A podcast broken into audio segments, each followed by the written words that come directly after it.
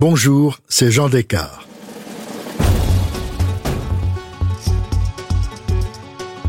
Aujourd'hui, je vous propose de découvrir une série d'été inédite, imaginée par ma consoeur Laure d'Autriche. Je suis sûr que vous allez aimer. Bienvenue dans cette série spéciale de Au cœur de l'histoire dédiée aux liens surprenants entre la musique et le pouvoir. Dans cet épisode, je vous emmène dans l'URSS de Staline. Dès le milieu des années 1930, le compositeur Dimitri Shostakovich subit les foudres du dictateur, entre pression personnelle et humiliation publique. Il risquera littéralement sa vie à presque chacune de ses compositions.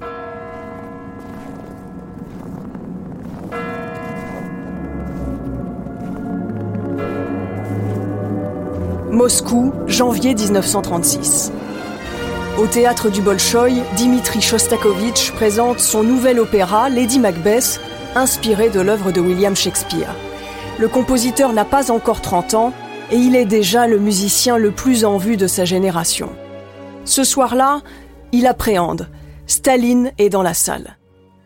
Tout commence plutôt bien, l'intrigue semble séduire le petit père des peuples. Dans la Russie profonde, une femme mariée tombe amoureuse d'un employé de son mari. Mais la suite de l'histoire ne plaît pas à Staline. La jeune femme assassine son mari avec l'aide de son amant pour vivre sa liberté. Côté musique, il y a des dissonances. Et Shostakovich donne une place importante aux percussions et aux vents, corps et trompettes.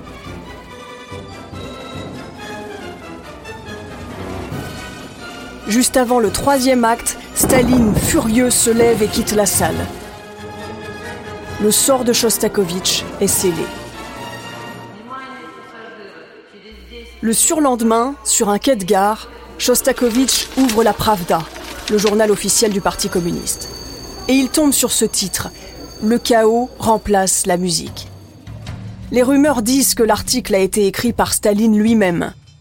Shostakovich est accusé d'avoir composé une musique confuse et chaotique, inaccessible au grand public, en contradiction avec l'idéal du réalisme socialiste.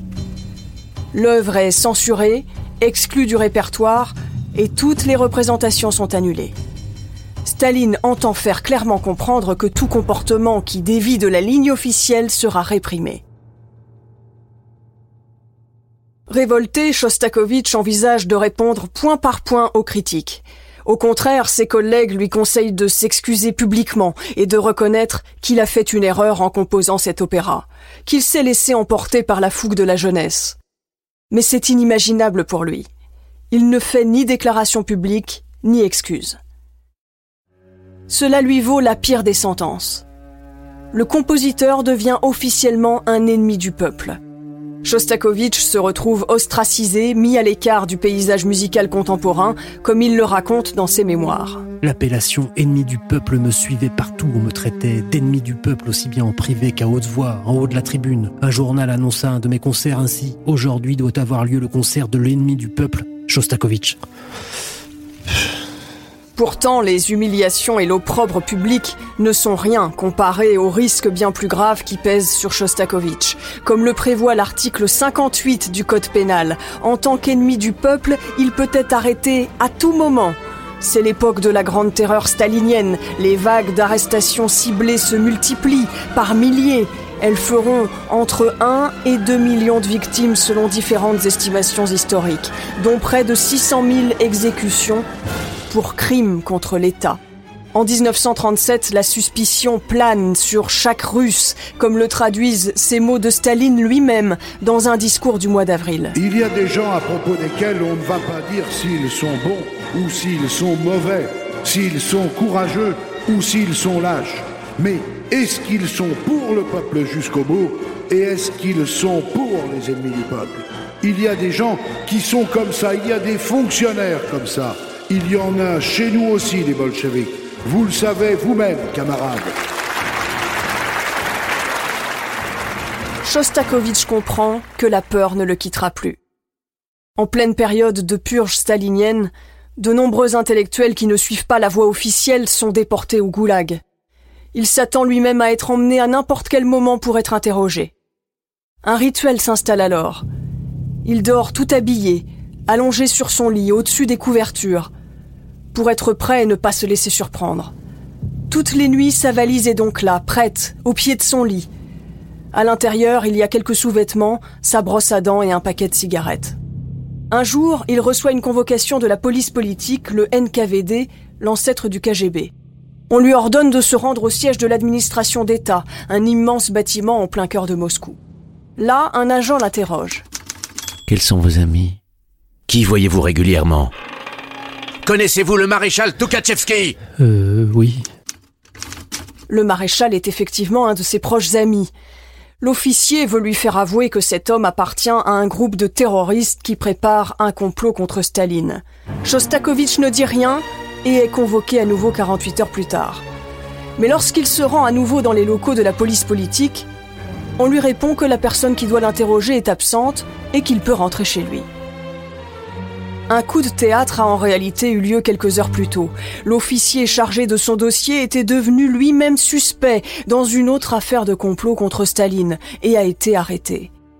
Shostakovich est sauvé, pour cette fois.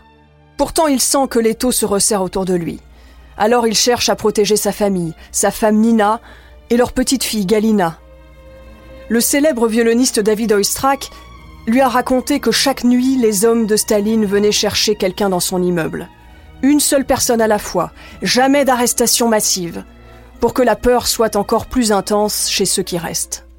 Il organise donc des rondes nocturnes devant chez lui, et il confie à des amis Si on me coupe les deux mains, je continuerai quand même à écrire de la musique avec la plume entre les dents. C'est alors que Shostakovich choisit de changer de tactique. Face au régime, il sait qu'il va falloir ruser. Il doit donner l'illusion de soutenir le parti. C'est la seule manière pour lui de préserver sa liberté de créateur. En avril 1937, il se met à la composition de sa cinquième symphonie, et pour se protéger, il donne à cette pièce un titre conformiste, réponse d'un artiste soviétique à de justes critiques.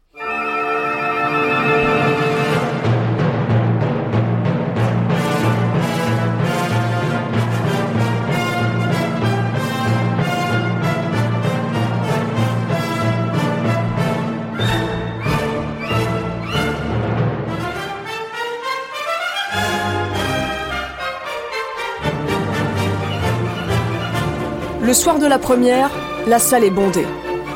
Les applaudissements durent plus d'une demi-heure. Le pari semble être gagné. Pour plaire à Staline, Shostakovich a donné des accents plus traditionnels à sa musique. L'œuvre se termine par un thème martial dans la tonalité épique de Ré majeur. Il a simplifié son style, en tout cas en surface, car sous le vernis d'un langage conventionnel, la musique fait entendre une rage, celle d'un homme déterminé à exister bien que la terreur des purges staliniennes paralyse tout le monde. Cette œuvre est un coup de maître.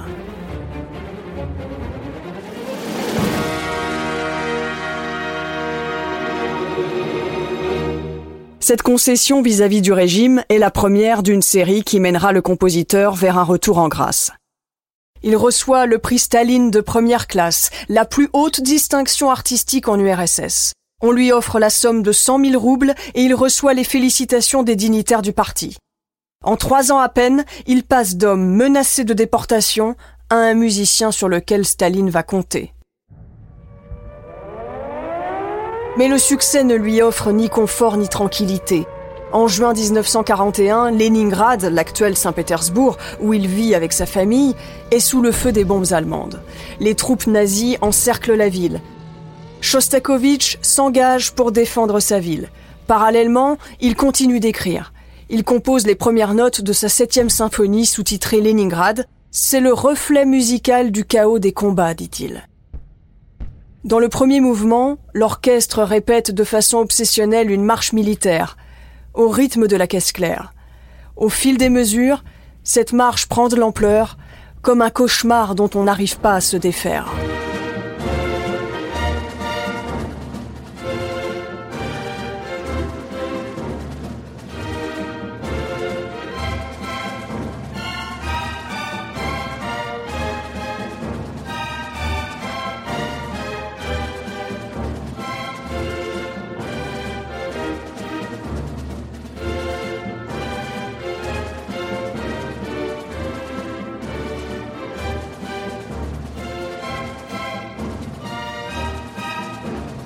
Troisième mouvement, les violons semblent ne jamais vouloir s'arrêter de pleurer. Un peu avant, dans le deuxième mouvement, la joie se mêle à la peur, comme dans un sourire forcé, comme s'il fallait se réjouir perpétuellement sous peine de recevoir des coups. Malgré la censure, malgré Staline qui le guette, Shostakovich lutte pour rester fidèle à lui-même dans sa musique. Cette œuvre devient l'emblème de la résistance de Leningrad au siège imposé par les nazis qui durera près de 900 jours et fera plus d'un million de morts. Shostakovich ne veut pas partir, il ne veut pas se désolidariser de la population. Mais en octobre, il est évacué avec sa famille sur ordre de Moscou. Quelques mois plus tard, à l'automne 1943, Staline organise un concours pour choisir le nouvel hymne national de l'Union soviétique. Shostakovich est l'un des 500 candidats. Il n'y avait pas le choix, il fallait participer au concours. Autrement, on te qualifiera de saboteur, espèce de canaille, tu cherches à te dérober à une mission de responsabilité. Après plusieurs étapes, cinq finalistes sont retenus. Dimitri Shostakovich en fait partie. Le dictateur écoute, assis dans sa loge blindée du Bolchoï. Là où d'autres musiciens se sont contentés d'écrire une marche traditionnelle, Shostakovich a écrit une pièce plus novatrice. Le compositeur attend avec appréhension la décision du chef suprême. Après les auditions, on vient le chercher. Le camarade Staline va vous recevoir. Là, dans l'antichambre, Staline l'attend en fumant sa pipe. Shostakovich timide avec ses petites lunettes rondes et son visage d'adolescent, tente de dissimuler son inquiétude. Et Staline s'adresse à lui. Votre musique est très bonne, mais la musique d'Alexandrov, le compositeur officiel du régime, est plus adaptée à un hymne national. Elle sonne de façon plus triomphale. Je pense qu'il faut prendre la musique d'Alexandrov. Quant à vous, vous méritez des remerciements. Son œuvre n'était donc pas assez académique pour Staline, pas assez dans la ligne idéologique de l'Union soviétique. Ce jour-là, il a eu le sentiment d'avoir échappé de peu à la déportation au goulag. Ce jour-là, Staline a encore une fois joué avec sa vie. Après sa tentative infructueuse pour écrire un hymne national, il repasse tout de même au premier rang des compositeurs de l'Union soviétique. On lui décerne l'Ordre de Lénine, un siège de député au Soviet suprême de la Fédération de Russie, ainsi que la présidence de l'Union des compositeurs de Leningrad. Mais la période de grâce ne dure pas longtemps. Staline initie une nouvelle vague de répression culturelle en 1948 et Shostakovich apparaît en tête de la liste des compositeurs formalistes et petits bourgeois. Dans les écoles, on fait apprendre aux élèves des textes sur les torts immenses que Shostakovich a causés à l'art. Gloire au grand peuple soviétique et à son sage capitaine, le parti communiste léniniste qui mène le peuple de victoire en victoire.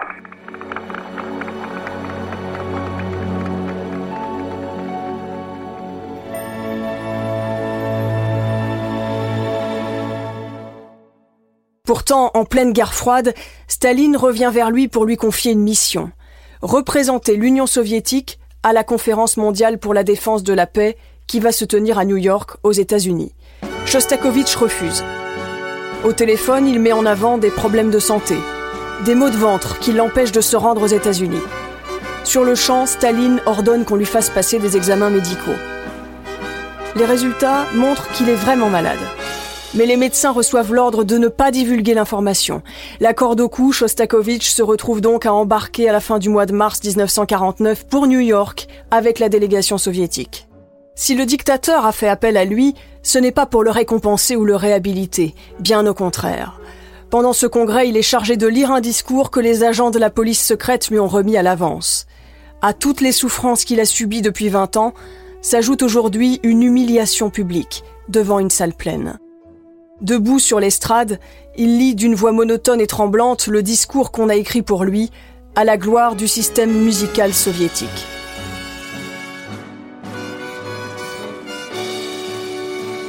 Dans mes œuvres d'après-guerre, j'ai perdu le contact avec le peuple et j'ai échoué en tant qu'artiste. Ici, je dois souligner que la critique du formalisme par le parti dans la musique soviétique est une source de créativité vivifiante. Cela nous aide à paralyser les influences étrangères et à consacrer complètement notre art au peuple et à la patrie. Puis arrive le passage sur les compositeurs russes contemporains, ceux qui sont censurés en URSS. Ce moment est insupportable pour Shostakovich qui s'entend critiquer ses collègues Prokofiev et Stravinsky. En quelques mots, il traîne dans la boue Stravinsky, un compositeur pour qui il a pourtant une profonde admiration. C'est le pire moment qu'il ait vécu jusqu'ici. Et pour une partie du public occidental, il est devenu d'une certaine façon la voix de l'idéologie communiste.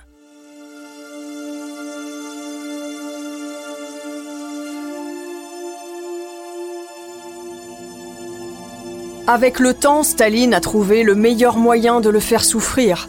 Des oncles, des cousins, des amis proches de Shostakovich ont été tués ou déportés dans les camps de travail, mais Staline lui laisse la vie sauve. La terreur quotidienne est plus dévastatrice encore que la mort.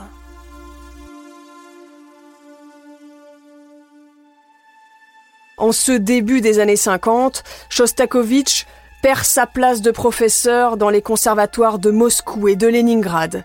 Il voit un mot placardé sur le mur, renvoyé pour incompétence. Et ses œuvres disparaissent à nouveau des programmes de concert. À la mort de Staline le 5 mars 1953, il espère que de nouvelles perspectives vont s'ouvrir pour lui, qu'il va être libéré de cette pesanteur qui l'a étouffé durant 20 ans. Mais non. En 1960, on le force à devenir président de l'Union des compositeurs de la Fédération de Russie et à adhérer au Parti communiste. Le soir, chez lui, ce n'est plus le NKVD qui vient frapper à sa porte, mais un employé de la Pravda. Régulièrement, on lui apporte un article qu'il n'a pas écrit, bien sûr, mais qu'il doit signer. À chaque fois, il appose donc sa signature, mais comme ultime acte de résistance, il inscrit ses initiales à l'envers et sa musique, encore et encore, ne correspond pas à la ligne fixée par le parti, comme Shostakovich l'écrit à son ami Isaac Glickman en mars 1957. Ma vie est très agitée, je perds beaucoup de temps et n'arrive pas à me consacrer comme il faut à la 11e symphonie. Ces jours-ci, j'assiste au congrès des compositeurs, j'écoute des orateurs de toutes sortes. Surtout, j'ai apprécié le discours du camarade Loukine. Il a rappelé au congrès les consignes inspirées de Jdanov selon lesquelles la musique doit être mélodieuse et plaisante. Malheureusement, a dit le camarade Loukine, nous n'obéissons pas à cette consigne inspirée.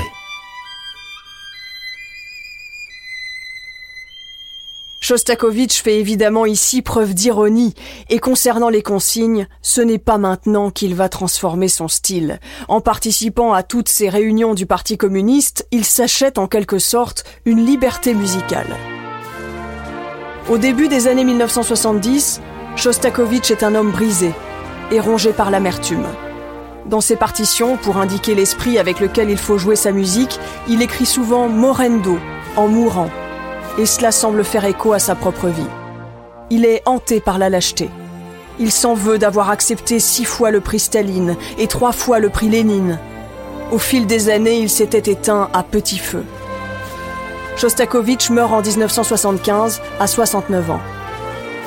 La Pravda n'annonce sa mort que quatre jours plus tard, avec un article qui n'apparaît qu'en troisième page et qui célèbre un grand homme, mais surtout un fidèle du Parti communiste. Dimitri Shostakovich était député du Soviet suprême de l'URSS, héros du travail socialiste, artiste du peuple de l'URSS. Enfant fidèle du Parti communiste, éminente personnalité sociale et nationale, l'artiste citoyen Dimitri Shostakovich a consacré toute sa vie au développement de la musique soviétique, à l'affirmation des idéaux de l'humanisme socialiste et de l'internationalisme. Des funérailles grandioses furent organisées par le Parti communiste et ceux qui l'avaient persécuté pendant des années étaient assis au premier rang.